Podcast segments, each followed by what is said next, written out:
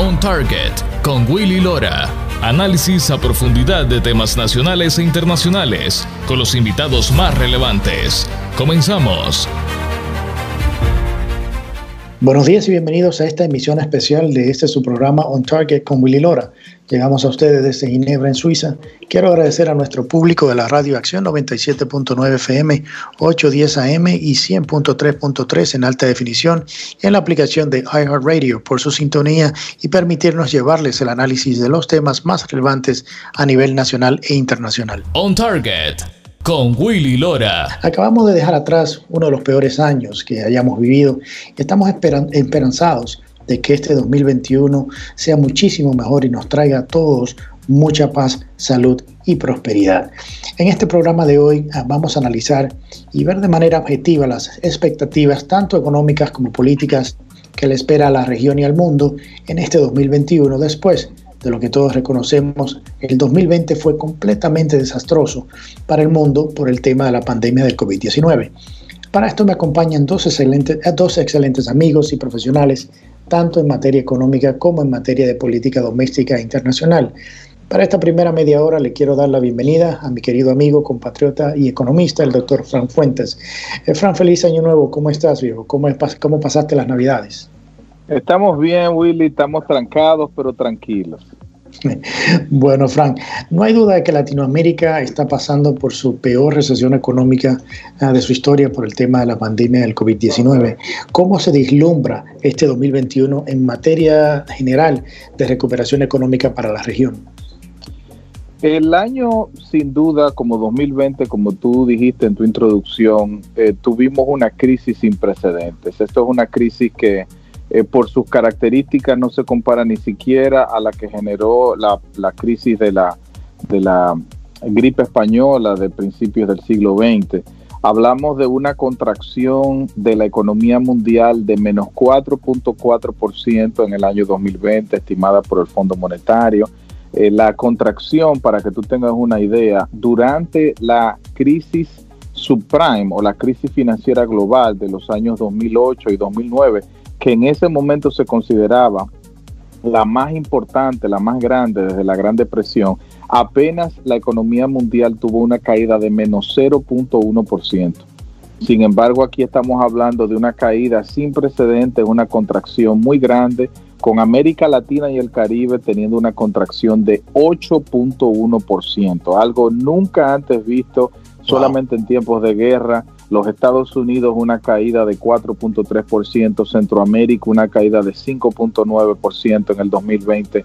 Ha sido sin duda eh, un año desastroso para la región, pero debemos recordar que estas contracciones que se dieron no solo en la economía mundial, sino en la región, son contracciones inducidas por los confinamientos.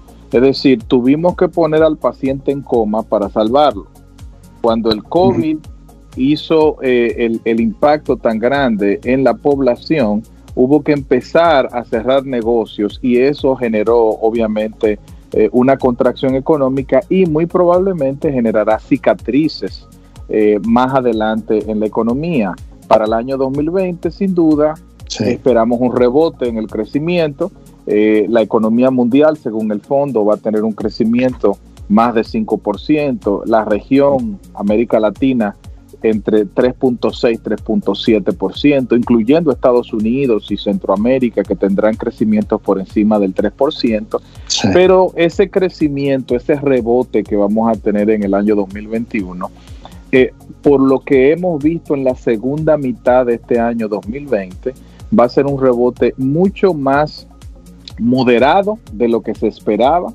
hablábamos al principio del año de una recuperación en forma de V, que eh, era una recuperación fuerte para el año 2021. Sin embargo, el hecho de que la pandemia no ha sido controlada todavía, mientras estamos hablando hoy día, hay países que han tenido que volver a Square One, como dicen los americanos, ¿no? Eh, en Europa y muchos países de la región todavía tienen confinamientos, han tenido que recrudecer las medidas, pues eso va a hacer que la recuperación sea más larga y difícil que lo que se esperaba originalmente. Fran, esta recuperación que tú, económica que tú mencionas también está llena de, como dices, de incertidumbres y riesgos. O sea, explícanos un poco de qué manera podría afectar esta recuperación la falta de solvencia económica en los ciudadanos, o sea, el enorme abismo fiscal y la incertidumbre sobre la trayectoria de la pandemia en cuanto a tenerlo bajo control. La, la respuesta fiscal la respuesta de los gobiernos para poder contrarrestar los efectos de la pandemia, Willy, ha sido sin precedentes. Estamos hablando, para darte una idea, de que entre las medidas de aumento del gasto para poder suplir las necesidades de los sistemas de emergencia, de salud, para el tipo de, de, ventajas que se le dieron a muchos ciudadanos en materia de impuestos, reducción de impuestos y gracias eh, temporales, así como los subsidios sociales que se dieron, llegan a un, eh, un enorme eh, monto de 11.7 trillones de dólares a la fecha. Eso es el 12% del Producto Interno Bruto Mundial. Es una expansión fiscal sin precedentes para poder enfrentar una crisis sin precedentes. Obviamente, la mayor parte de ese enorme estímulo fiscal que ha habido ha, ha venido de los países avanzados que tienen espacio fiscal, como decimos, tienen recursos disponibles y tienen más acceso a los mercados de financiamiento. Obviamente una región como América Latina tiene limitaciones, aunque la pandemia no nos agarró en un mal momento, la, región estaba mucho mejor preparada que para la crisis eh, financiera global de 2008-2009, por ejemplo, pero sin duda muchos países de la región, incluyendo Centroamérica, no tenían los espacios fiscales para poder enfrentar la crisis, no tenían el presupuesto y tuvieron que financiarse. Y eso lo que va a generar es obviamente mayor riesgo fiscal, mayores deudas y mayores déficits. Y eso es algo que se va a manifestar sobre todo en 2021, porque en algún momento, luego de que esta pandemia esté bajo control, muy probablemente la ciudadanía vea de cara a finales de 2021 o quizá de 2022 empiece a haber reformas fiscales para poder aumentar los impuestos y recuperar un poco el impacto que esta pandemia tuvo sobre las finanzas públicas. Dentro de esta lenta recuperación económica que, que hemos estado, que tú vienes de comentando, o sea, que se proyecta para este año 2021, ¿qué papel va a jugar el fortalecimiento del dólar en comparación a otras monedas de la región como el real brasileño, el peso uruguayo y el, peso mexicano, entre otros? Bueno, mira, eh, como tú sabes, hubo una caída eh, alrededor del mundo de los flujos de capitales. La mayoría de los países que dependían mucho de inversión extranjera directa, de inversión de cartera en las bolsas de valores, de remesas, pues inicialmente vieron un impacto enorme en la reducción de esos flujos. Con esos flujos vienen los dólares. Pero América Latina en esta ocasión tiene fundamentos macroeconómicos mucho más fuertes que en otras crisis y le ha permitido manejar esta carencia de dólares que le ha dado cierta estabilidad a las monedas locales.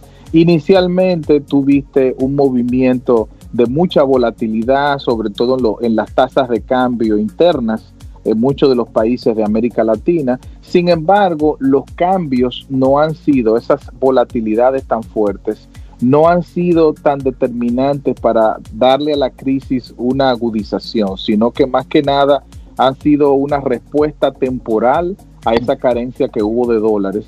Sin embargo, los países, a través de las medidas fiscales que tomaron, las medidas monetarias, han logrado estabilizar el dólar y se espera que el dólar vaya de la mano con la recuperación de la economía de los Estados Unidos. Este año, como tú sabes, una recesión muy fuerte, pero la recuperación que se espera para el año 2021, pues muy probablemente fortalezca el dólar con respecto a las monedas de la región. Fran, la CEPAL, en el informe presentado hace mucho, el, el año pasado, a final del 2020, sobre el impacto económico del COVID-19, dice que, y abro comillas, se requiere un estado de bienestar con base en un nuevo pacto social. Debemos impulsar la integración regional en una nueva geografía económica, cierro comillas. ¿Tú estás de acuerdo que una economía globalizada es la solución para los grandes déficits fiscales y las altas recesiones económicas que vive la región? La integración es importante, sin duda, pero es un elemento de lo que hay que empezar a, propiciar y a empujar en esta nueva etapa de la región, porque ahora mismo son más importantes las políticas nacionales, porque aunque la crisis del COVID-19 fue global, las respuestas fiscales fueron locales. Y es necesario que los países internamente logren balancear sus finanzas públicas, sanear sus, sectores públicos y sobre todo manejar eh, con, mucha, eh, con mucha delicadeza la situación porque la carencia de dólares, como hablábamos en la pregunta anterior, eh, con respecto a los sistemas económicos internos, afecta a los países de manera diferente. Países que tienen una dependencia mayor del turismo y de la inversión extranjera, de las remesas, como son muchos países pequeños del Caribe y de Centroamérica, pues esos países son mucho más vulnerables a, una eh, integración eh, en donde ellos no salgan beneficiados. Ahora mismo yo creo que hay que poner mucho más énfasis en la coordinación de políticas y la asistencia de los organismos internacionales. Yo creo que el fondo ha hecho una labor extraordinaria. Hasta el momento, al día de hoy, ha dado ayuda a través de financiamientos a 83 países, alrededor de 102 mil millones de dólares, incluyendo varios países de la región de Centroamérica y el Caribe se han beneficiado de préstamos del fondo, pero sin duda las políticas internas van a pesar todavía más, porque ahora mismo el problema que tenemos es que la crisis no fue regional, la crisis no fue de un país o no emanó de una región, sino que la crisis es puramente global y por ser global, cada país tiene que atender las necesidades internas antes de pensar en la integración.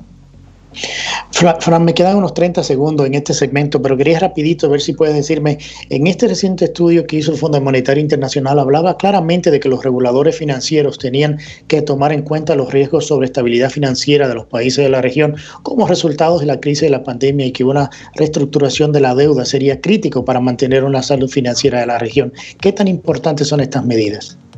Estas medidas han sido fundamentales porque muchos países han logrado lograron darle cierto respiro a los negocios, a los hogares, a través de las medidas fiscales que se tomaron y a través de las medidas que se tomaron a través de los bancos. Sin embargo, esas medidas no pueden ser permanentes y esas medidas cuando sean revertidas hay que tratar de hacerlo de manera de que le permita a, las, a los hogares y a los negocios, sobre todo las MIPIMES, mantener un nivel de producción y de recuperación que les permita mantenerse de pie cuando esas medidas ya no estén. Vamos a nuestra primera pausa. Al regresar hablaremos sobre si el hecho de tener las vacunas tendrá un efecto en crear el ambiente de confianza en los inversionistas necesarios para ayudar en este proceso de recuperación económica.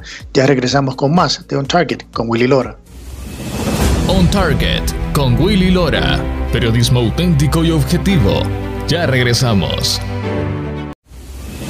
On Target con Willy Lora. Actualidad y puntos de vista integrales. Ya estamos de vuelta. Ya estamos de regreso con su programa On Target con Willy Lora, conversando sobre las perspectivas económicas para el 2021. Fran, tenemos ya dos vacunas aprobadas y siendo distribuidas a nivel mundial en contra del COVID-19.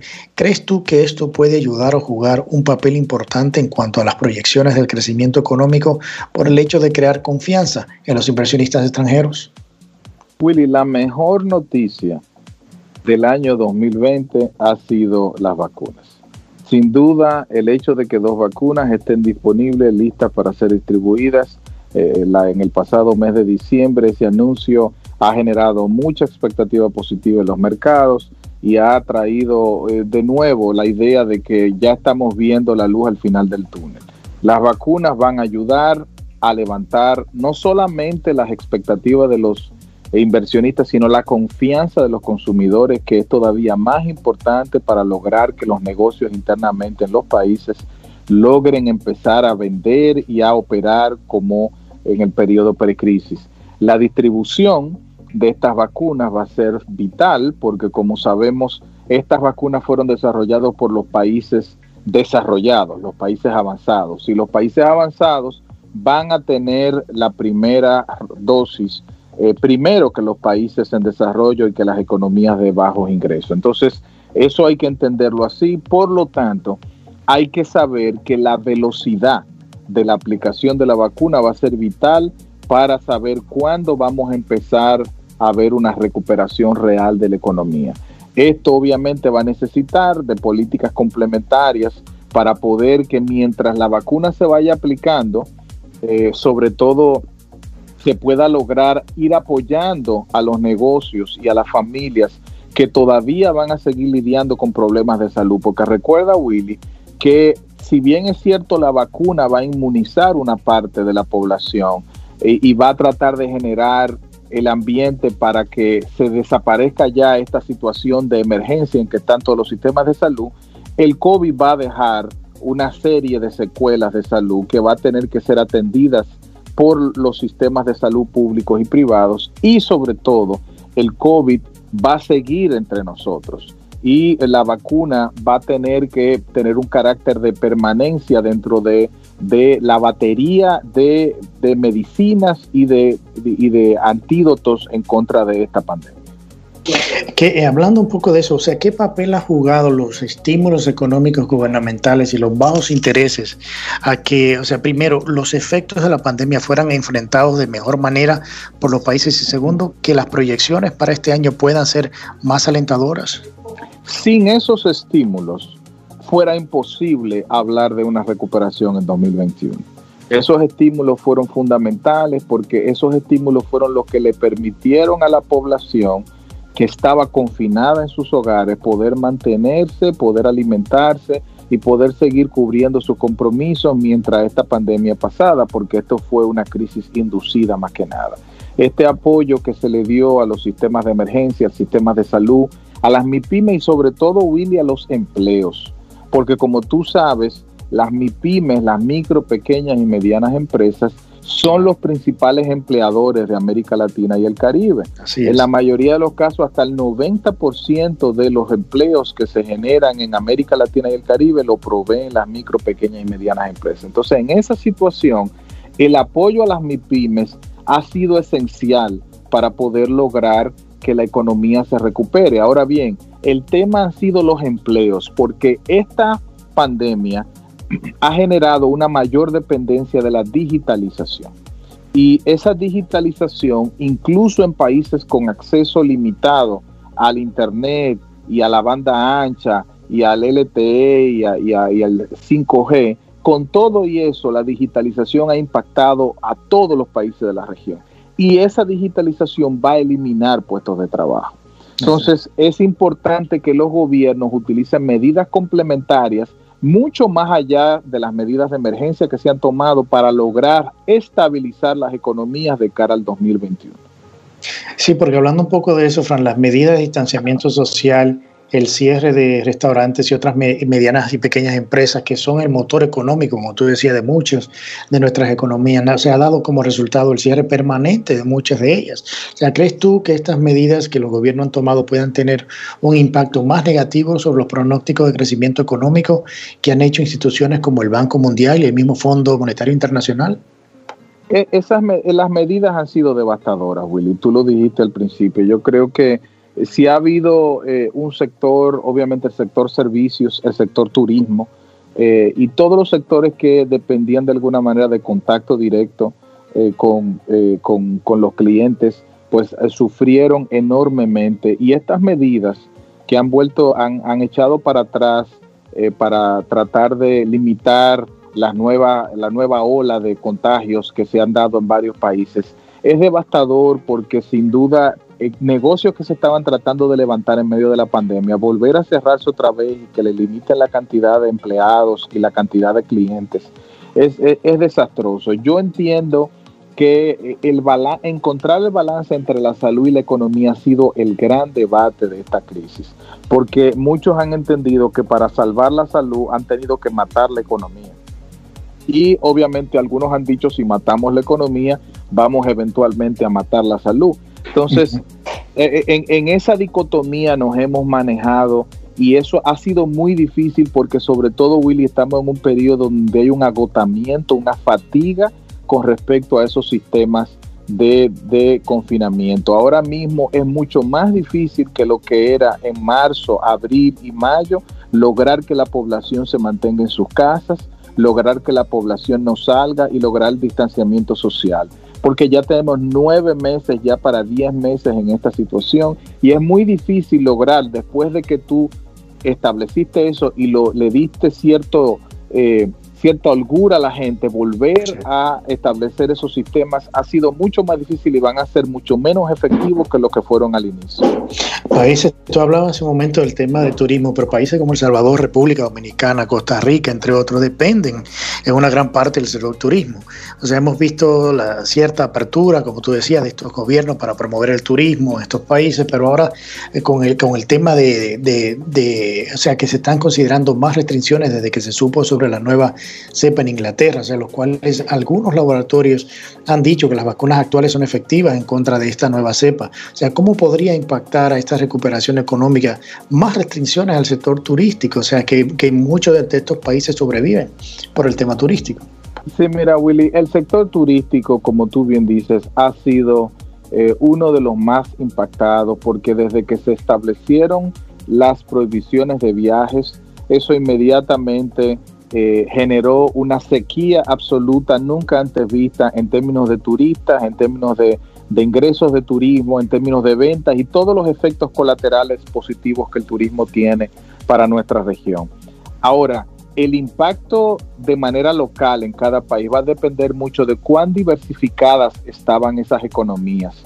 Si tú tenías una dependencia del turismo muy alta, como muchos países pequeños del Caribe, pues el impacto del turismo va a, descarriar completamente tu recuperación. Ahora bien, si tú tienes la posibilidad de ahora enfocarte en sectores como la manufactura, la agricultura y otros sectores que podrían servir de punta de lanza para una recuperación, pues eso el golpe se podría amortiguar de esa manera. Ahora bien, más restricciones al sector turístico sea con el nivel de diversificación que tenga la economía, sin duda va a afectar no tan solo el ingreso del turismo, sino las expectativas que los inversionistas en ese sector tengan para un futuro desarrollo y crecimiento de ese sector.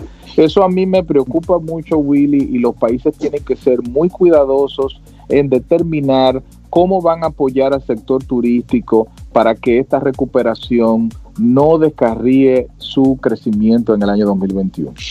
Fran, para nuestra audiencia, o sea, ¿cómo podemos interpretarles en un lenguaje más entendible, o sea, para ellos, que son personas, o sea, de clase media, media baja, que muchos no entienden todos estos procesos económicos, ¿cómo le afectará a su bolsillo la recuperación económica que se proyecta para este año? O sea, ¿podrá ser sostenible para ellos y, y, sus pequeñas empresas o tú crees que van a seguir sufriendo a un corto, mediano, a un mediano plazo? Mira, para, para el oyente que nos esté escuchando y que se pregunta, pues, ¿cómo me va a impactar a mí? La buena noticia es que el primer semestre de este año va a ser mejor que el último semestre del 2020 y el último semestre del año 2021 va a ser mucho mejor que el primero. Es decir, ya con la vacuna en el proceso de, de, eh, de su aplicación, alrededor del mundo, entendemos que para el verano del 2021 ya va a haber una buena parte de la población mundial vacunada y ya el, impacto del virus va a ir descendiendo. Eso va a ayudar significativamente la recuperación. Por tanto, los, los amigos que me escuchan que han tenido que sus negocios, que han tenido que recibir un golpe muy duro en el año 2020, eh, simplemente traten de mantener sus negocios a flote durante la primera mitad del 2021 porque yo estoy seguro de que en la segunda mitad del año se va a empezar a ver mucho más claramente una recuperación y va, se va a ver mucho más claro los impactos que esta vacuna y que el retorno al crecimiento va a traer. Ahora, es muy importante tener en cuenta dos cosas. La primera es que el grado de informalidad que hay en nuestras economías, Willy, tiene un impacto, porque mucha gente que está en el sector informal no vio del gobierno las ayudas porque el gobierno no tenía forma de alcanzarlos y ellos están pasando una situación mucho más difícil. Eso va a necesitar eh, mucho más ayuda de los gobiernos y del sector informal muchas veces se nutrían las micro, pequeñas y medianas empresas. Pero lo segundo y lo más importante es que los nuestros oyentes tengan claro lo importante que es adaptarse a esta situación, utilizar plataformas digitales, ser mucho más flexible en los horarios y en los métodos para poder llevar el producto, el servicio a los consumidores, porque los consumidores están ahí, el dinero sigue ahí, simplemente la situación ha cambiado y va a ser diferente el ambiente de negocios post-COVID que el que teníamos antes de la pandemia. Vamos a nuestra segunda pausa de este programa especial y a regresar. El 2021 también tiene unos retos políticos importantes, además de un nuevo presidente electo en los Estados Unidos. Ya regresamos con más de On Target con Willy Lora. On Target con Willy Lora. Periodismo auténtico y objetivo. Ya regresamos. On Target con Willy Lora. Actualidad y puntos de vista integrales ya estamos de vuelta. Gracias por continuar con nosotros en este su programa On Target con Willy Lora. Para esta segunda media hora le damos la bienvenida a un buen amigo, el abogado Alfonso Aguilar, quien fue el director de Inmigración y Ciudadanía de los Estados Unidos durante la administración del expresidente George W. Bush. Alfonso, feliz año nuevo. Buenos días, ¿cómo estás? Saludos, un placer estar contigo, Willy. Bueno, Alfonso, el 2021 nos presenta a nivel político mundial muchos retos importantes. En Estados Unidos se celebraron las elecciones electorales y el vicepresidente Biden fue certificado por los estados como presidente electo, lo cual será oficializado el día 6 de este mes en el Congreso. La agenda del gobierno oficial del expresidente, del ex vicepresidente, como lo ha expresado él mismo, Joe Biden, es una agenda globalizada. Es el retorno al acuerdo climático de París, es el retorno a un acuerdo con Irán, entre otros temas. ¿Cómo debemos analizar esta agenda y qué impacto podrá o tendrá con la soberanía de muchos de los países del hemisferio? Bueno, yo creo que ese es el punto, ¿no? De que eh, la administración de, Biden, como la administración de Obama, administración en la que él, a la que él perteneció como vicepresidente, eh, era una eh, administración intervencionista en que entraba en asuntos internos de los países, asuntos que tienen que ser resueltos por las ramas políticas de cada país. Em, yo creo en el multilateralismo, creo en las organizaciones internacionales, pero reconociendo que tienen un rol limitado y que estos organismos, igual que los países ricos, pues eh, tienen que intervenir eh, solamente eh, dentro del marco de los convenios internacionales. Y los convenios internacionales que han sido firmados y ratificados por los países es un cuerpo de derecho limitado. Lo que no está cubierto en ese cuerpo de derecho es algo que le compete a cada estado.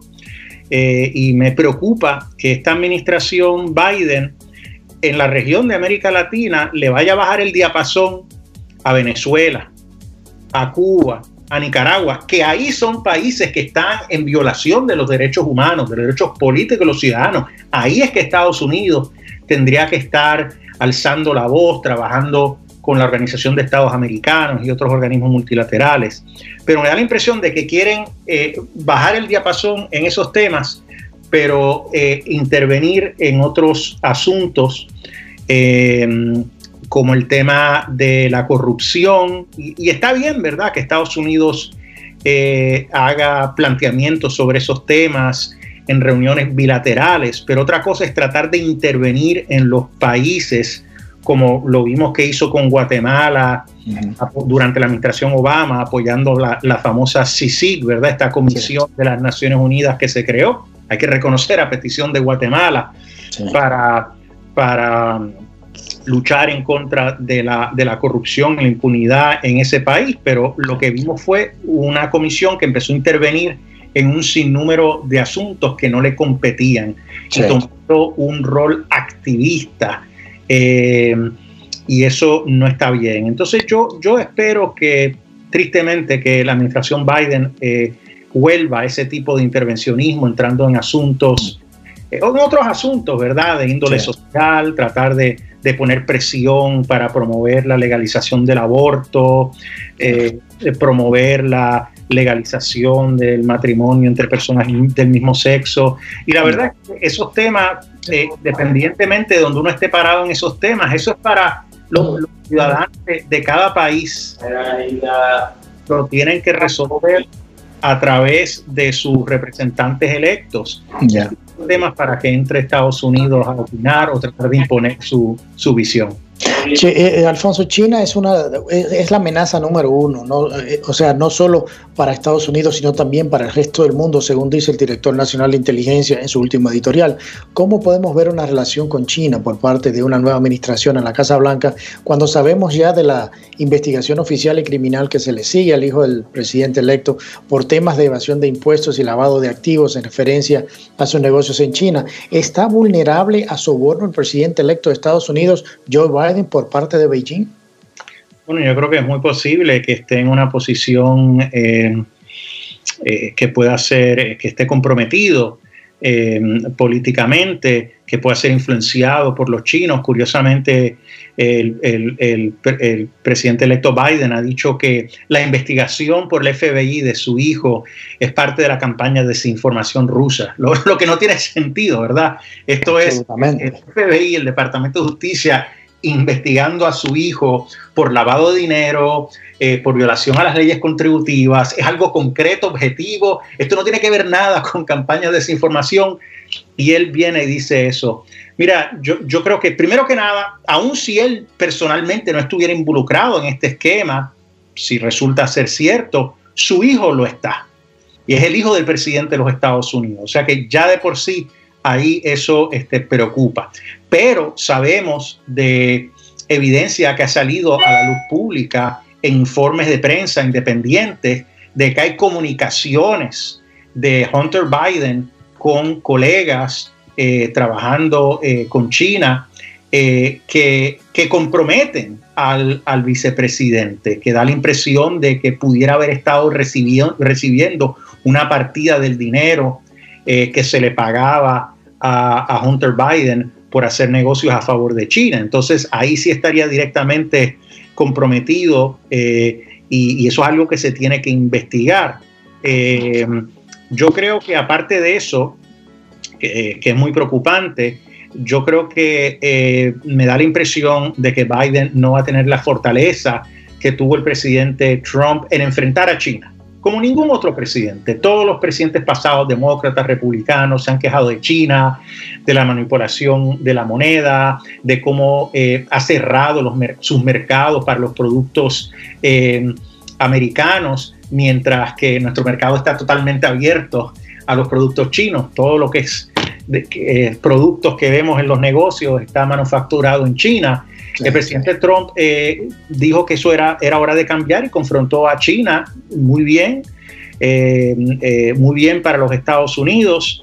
lo hizo efectivamente, no tuvo un impacto económico negativo, como decían muchos, en la economía de Estados Unidos.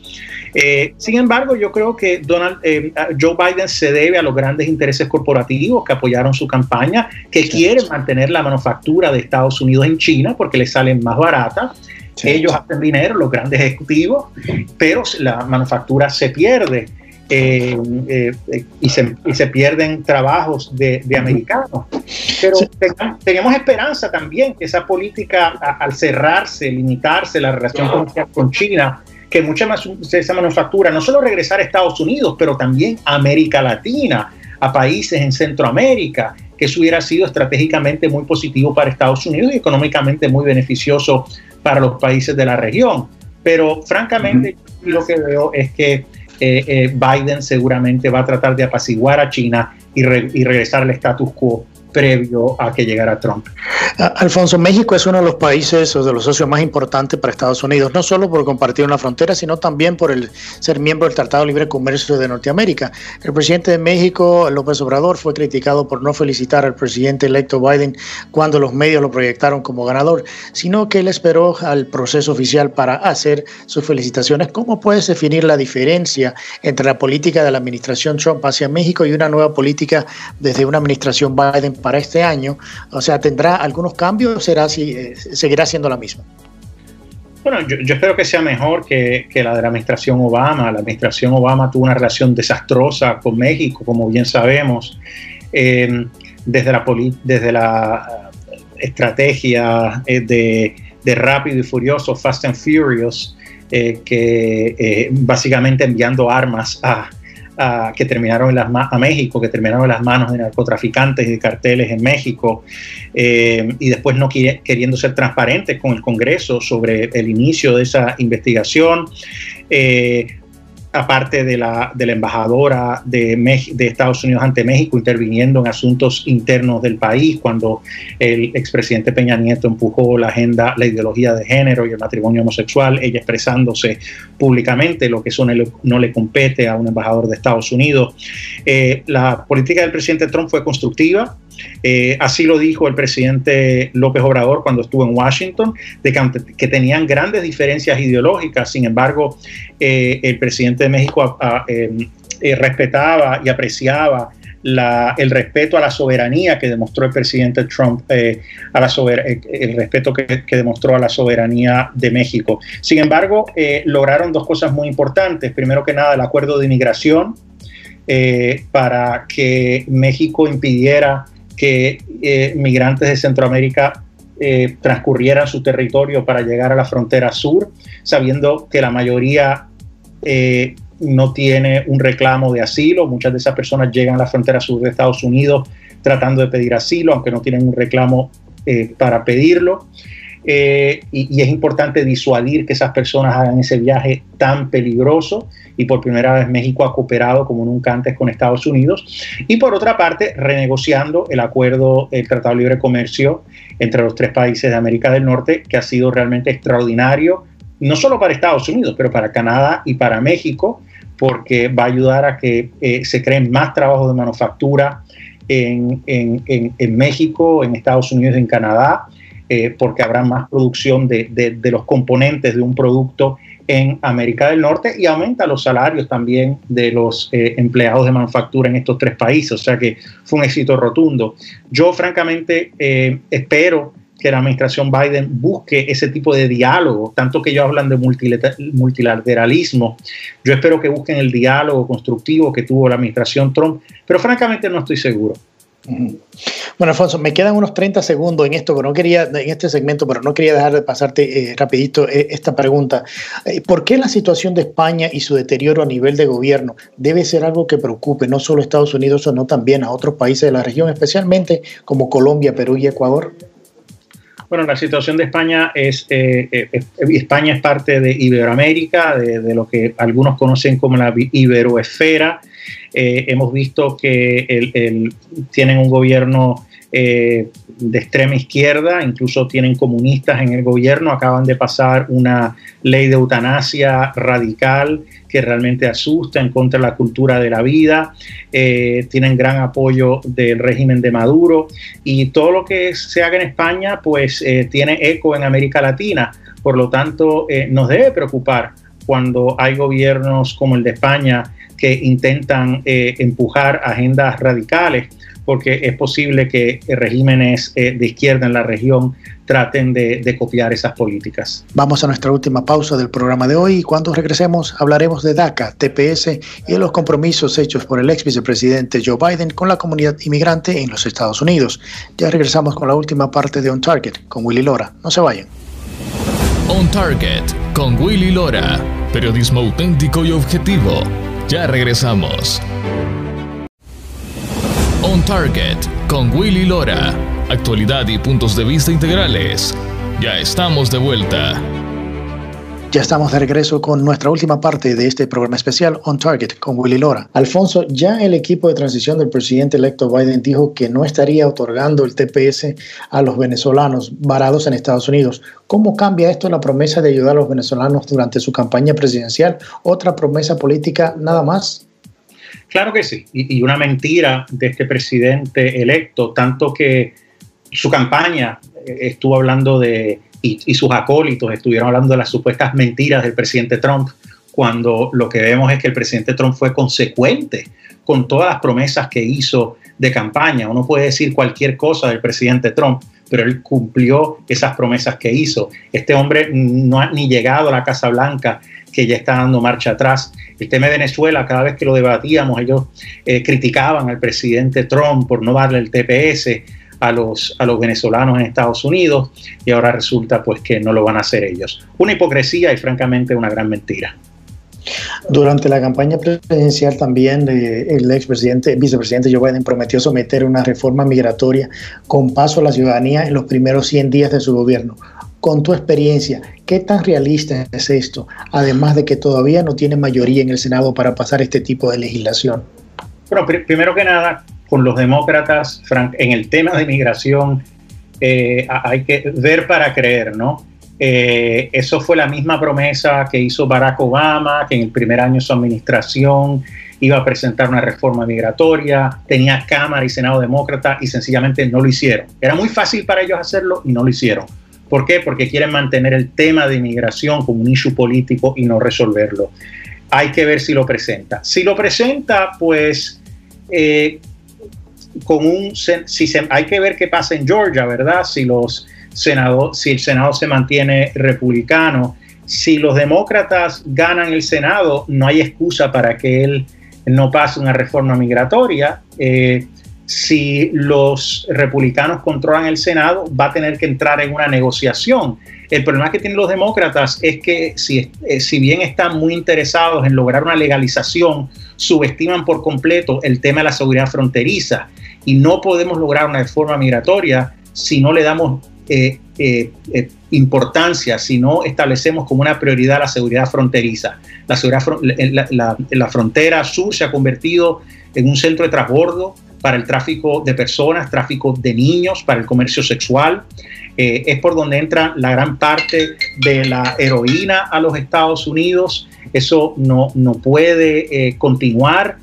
por lo tanto, si ellos realmente quieren negociar con los republicanos, se van a tener que tomar en serio la seguridad fronteriza, pero este presidente electo durante la campaña dijo que no iba a construir más eh, muros a lo largo de la frontera, que iba a suspender las deportaciones por 100 días y que incluso quizás algunos demócratas propusieron deshacerse por completo de la detención.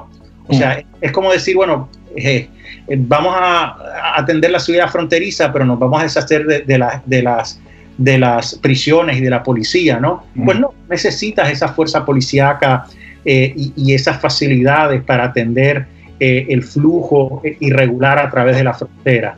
Eh, pero hasta ahora son promesas, hay que ver si realmente las cumplen. Hablando un poco de eso, el gobierno del presidente Trump puso muchas condiciones a la inmigración hacia Estados Unidos de todos los países y redujo también la migración legal al país por varias razones. O sea, ¿tú crees que una administración Biden regresaría a los números de inmigrantes recibidos en el país antes de las restricciones puestas por Trump? Bueno, hay que entender que las restricciones que impuso el presidente Trump se debían a la profunda recesión que causó eh, la pandemia. O sea, el desempleo llegó a más de 17%, eh, entonces, eh, perdón, a más de 14, 14.7%. Entonces, en ese sentido, pues era el momento para frenar la entrada de personas que vienen del extranjero a trabajar en los Estados Unidos para proteger los empleos de los americanos. No es una decisión eh, no es algo, una, medida eh, indefinida. Eh, yo creo que en la medida que vaya mejorando la economía y que el desempleo se vaya acercando a 5 o 4%, pues yo imagino que, se, que esas medidas restrictivas, de mi punto de vista, se deberían remover. No sé si Biden las va a remover inmediatamente o va a esperar que el desempleo baje más aún. Eh, me imagino que recibirá mucha presión de grupos de izquierda para que remueve esas medidas inmediatamente y eh, regresemos a, los mismos niveles de, inmigración de, eh, de antes de la pandemia. Hablemos de Puerto Rico, tu isla, una isla que casi hablamos poco en este programa, pero vamos a, incluir el tema porque es importante. Eh, pero los puertorriqueños tuvieron mucha incidencia en el triunfo del presidente Trump eh, que tuvo en el estado de la Florida. Explícanos qué pasó con el plebiscito, el plebiscito de los puertorriqueños de pasar a ser un estado más de los Estados Unidos, si esto se hará realidad, o sea, cuáles son las implicaciones de llegar a ser un estado más de la nación americana. Bueno, primero que nada, yo creo que eh, los puertorriqueños, tanto que los demócratas dijeron que, los puertorriqueños más nunca votarían por Trump en el condado de Oceola, que es el, corazón de la comunidad puertorriqueña en, la Florida, el desempeño del presidente Trump fue extraordinario. Y es que eh, eh, no ha habido ningún presidente de Estados Unidos que haya hecho tanto por Puerto Rico después de un desastre natural como el que vimos eh, hace unos años con el paso de los huracanes, y, em, eh, em, principalmente el, el, huracán María, la ayuda, más de 20 eh, mil millones de dólares que, se aprobaron eh, para Puerto Rico, eh, visitas de jefes de gabinete a la isla continuas para darle seguimiento a distintas iniciativas y, un compromiso de la administración para reconstruir la red de distribución eléctrica de Puerto Rico. Eso nunca se ha visto y a eso se debe el apoyo puertorriqueño. El plebiscito en Puerto Rico ganó la estadidad de una manera clara, era un plebiscito estadidad sí o no, ganó por 52%, una mayoría de los puertorriqueños quiere la estadidad. El reto es para los puertorriqueños. Los puertorriqueños, los que creen en la estadidad, tienen que venir al Congreso y demostrar que la isla no va a ser una carga económica para el gobierno federal, que la isla puede pararse en sus propios pies y no convertirse en una carga eh, para eh, el fisco eh, federal. Es difícil, yo creo que con todos los problemas que ha tenido Puerto Rico, ahora, hoy por hoy, la mayoría de los ciudadanos americanos en el continente, en los Estados Unidos continentales, apoya la estadía para Puerto Rico. Pero en el Congreso hay dificultad porque hay muchos republicanos que están preocupados de que Puerto Rico termine, si se convierte en Estado, eh, convirtiéndose en un Estado demócrata. Eh, yo creo que es responsabilidad de aquellos que apoyan la estadidad para Puerto Rico demostrar que Puerto Rico no sería un Estado demócrata, que es capaz de votar por candidatos republicanos a la presidencia, al Senado y a la Cámara de Representantes, y de que en un corto periodo de tiempo eh, eh, eh, tendría un buen desarrollo económico y creación de empleos que llevaría a que Puerto Rico pague más impuestos federales de lo que recibe en ayudas federales para sus ciudadanos. Alfonso, ¿tú crees que este año será decisivo en cuanto a la fortaleza de una derecha fragmentada a nivel global y una izquierda empoderada uh, que ahora también toma control del país más poderoso del mundo, bien financiada, la izquierda? O sea, el país eh, sería obviamente Estados Unidos. Bueno, la, la, izquierda ya está organizada y bien financiada a través de eh, fundaciones como la de George Soros eh, y otros colaboradores de Soros que son capaces de intervenir en todas partes del mundo y financiar proyectos en todas partes del mundo eh, y también intervenir en las organizaciones multilaterales eh, para impulsar su agenda. Eh, pero también a través de organizaciones en América Latina, por ejemplo, como el Foro de Sao Paulo, ese grupo de, de partidos de izquierda que fundó Chávez y, y, Lula da Silva, el expresidente de Brasil, el grupo de Puebla, que es un grupo de líderes y activistas de izquierdas que, que se coordinan. O sea que la izquierda ha estado muy bien organizada y coordinada. Ha faltado una alternativa en la derecha. Con el presidente Trump había esperanzas de que surgiera esa red de, de, de, líderes de derecha popular que defiendan la libre economía, pero al mismo tiempo la democracia y la soberanía de los países y la libertad religiosa y la cultura y tradiciones de los, de los pueblos. Yo creo que eh, sin un presidente Trump va a ser más difícil lograrlo, pero yo creo que, que, sí hay líderes que, quieren trabajar eh, con líderes de otros países que comparten esa visión, que tristemente la prensa de izquierda lo llama de extrema derecha o que, es totalmente falso. Eh, presidentes como el presidente Bolsonaro de Brasil que, y, y el líder del partido Vox en España, eh, que usualmente los llama la prensa de izquierda ultraconservadores, son personas que creen en el libre mercado, o sea, que creen sí. y que creen un gobierno eh, facilitador, no un gobierno grande, o sea, que quieren, en, creen en menor intervención gubernamental, creen un Estado que sea menos coercitivo. Eh, es la izquierda que quiere mayor intervención gubernamental y tener un Estado coercitivo que se imponga en la vida de los ciudadanos. Por lo tanto, yo creo que hay posibilidades para que líderes de derecha de distintas partes del mundo colaboren y yo creo que tienen que hacerlo porque la izquierda sigue avanzando y ha llegado el momento para organizarnos y, parar y contrarrestar esos esfuerzos de la izquierda. Yo creo que ese es uno de los retos más importantes de la política exterior para el 2021, eh, sin, lugar a dudas, Alfonso.